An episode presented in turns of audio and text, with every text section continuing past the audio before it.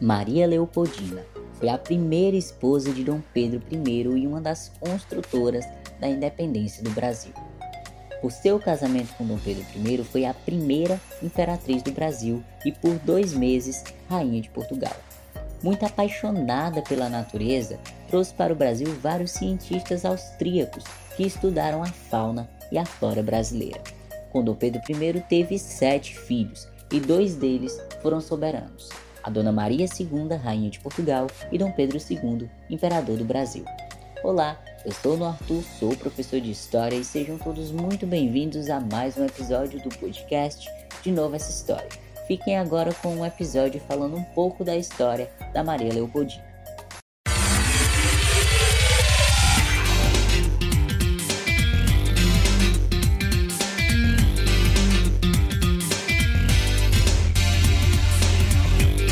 Começa agora o podcast. De novo essa história. Podcast. De novo essa história. Com Noah Arthur.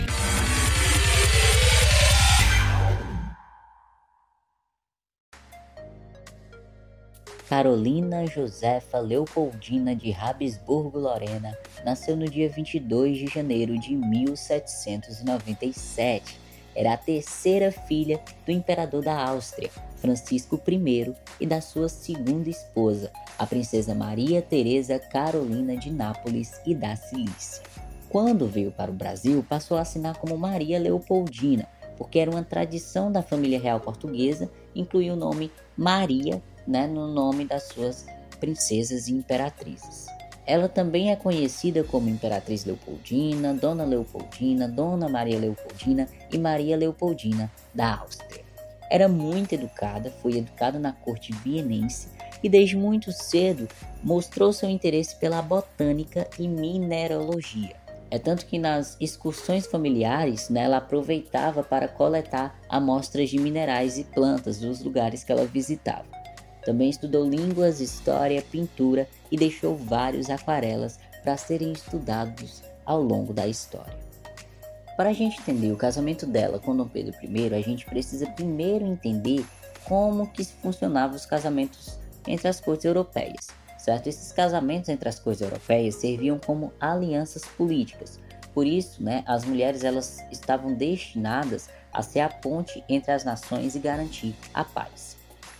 A infância de Maria Leopoldina foi marcada pela ascensão de Napoleão Bonaparte, né, que expandiria o Império Francês pela Europa. E a fim de aproximar os dois impérios, o imperador austríaco ofereceu a Napoleão a mão de sua filha mais velha, Maria Luísa. E aí, por exigência de Bonaparte, o imperador Francisco teve que renunciar ao título de imperador romano germânico e passar a ser somente imperador da Áustria. E aí o casamento de Maria Luísa foi visto como um mal necessário para garantir a integridade territorial do país. Aí, em 1815, Napoleão Bonaparte foi finalmente derrotado. Então as nações europeias se reuniram no Congresso de Viena para redesenhar o mapa europeu.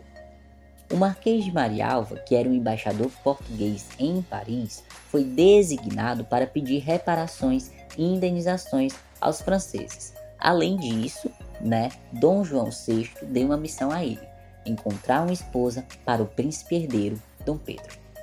A escolha dessa princesa caiu-se sobre o Império Austríaco. Então, o Francisco I deu a mão de sua terceira filha, a Leopoldina. O casamento foi realizado por procuração, nenhum dos dois estavam presentes, foi só um documento assinado no dia 13 de maio de 1817 em Viena. Depois que esse casamento foi realizado, Dona Leopoldina parte para o Brasil, numa viagem que dura cinco meses, e na sua comitiva acompanhava ela cientistas e artistas austríacos que estudariam e retratariam a natureza brasileira. A jovem princesa não conhecia o seu marido, assim como o príncipe herdeiro não conhecia a sua mulher. Eles só foram se conhecer no dia 5 de novembro de 1817. No dia seguinte que ela chegou aqui, o casal recebeu a bênção nupcial na igreja de Nossa Senhora do Carmo. Do casamento com Dom Pedro I, Maria Leopoldina gerou sete filhos. No caso, só quatro chegaram à vida adulta, que foram a Maria II, né, que nasceu em 1819 e morreu em 1853, e com a abdicação de Dom Pedro ao reino português, foi ela quem governou Portugal de 1826 a 1828 e depois de 1834 a 1853. Ela é a Maria II, Rainha de Portugal. A segunda foi Januária do Brasil, que nasceu em 1822, ano da independência do Brasil, e faleceu em 1901. Essa casou-se com Luís, conde de Áquila, irmão da imperatriz Teresa Cristina. A terceira foi Francisca de Bragança, que nasceu em 1824 e faleceu em 1898. A Francisca ela se casou com o príncipe Francisco e foi morar na França com ele.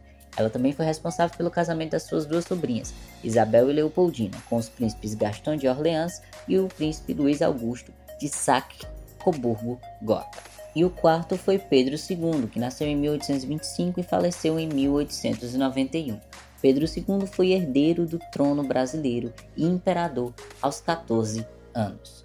Os outros filhos do casal foi Miguel, João, Carlos e Paula, que infelizmente morreram quando ainda eram bebês.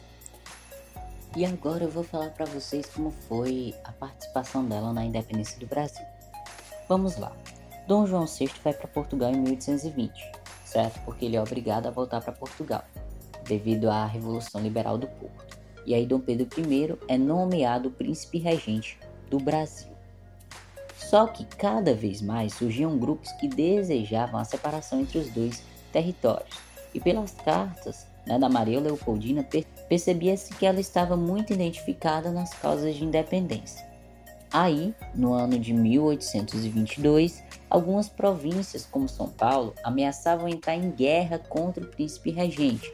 Foi então que Dom Pedro precisa viajar para poder garantir o apoio dos paulistas a essa causa. Então a dona Leopoldina, ela assume a regência interina.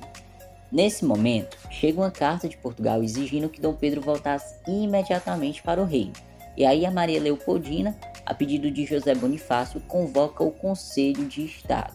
E durante a reunião, eles entendem que essa atitude do Dom Pedro voltar para o reino é uma manobra para que o Brasil perca o seu status de Reino Unido e volte à condição de colônia.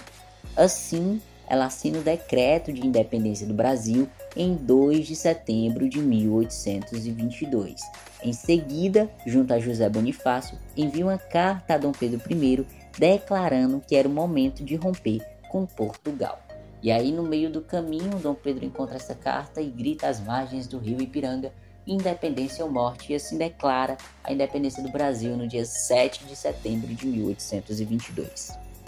A vida conjugal entre a Maria Leopoldina e o Dom Pedro I, no princípio foi de harmonia, porém com o passar do tempo as infidelidades de Dom Pedro ficavam cada vez mais evidentes. E aí a gota d'água para o relacionamento dos dois foi quando Dom Pedro I começou a se relacionar com Domitila de Castro, que foi nomeada Marquesa de Santos. Né? Ele não estava a fim de esconder esse relacionamento, ele inclusive instalou toda a família de sua amante perto da sua residência oficial, o Palácio de São Cristóvão, e aí as sucessivas gestações e o desgosto causado por essa situação de, de traição agravaram a saúde da imperatriz Leopoldina, que faleceu em 11 de dezembro de 1826.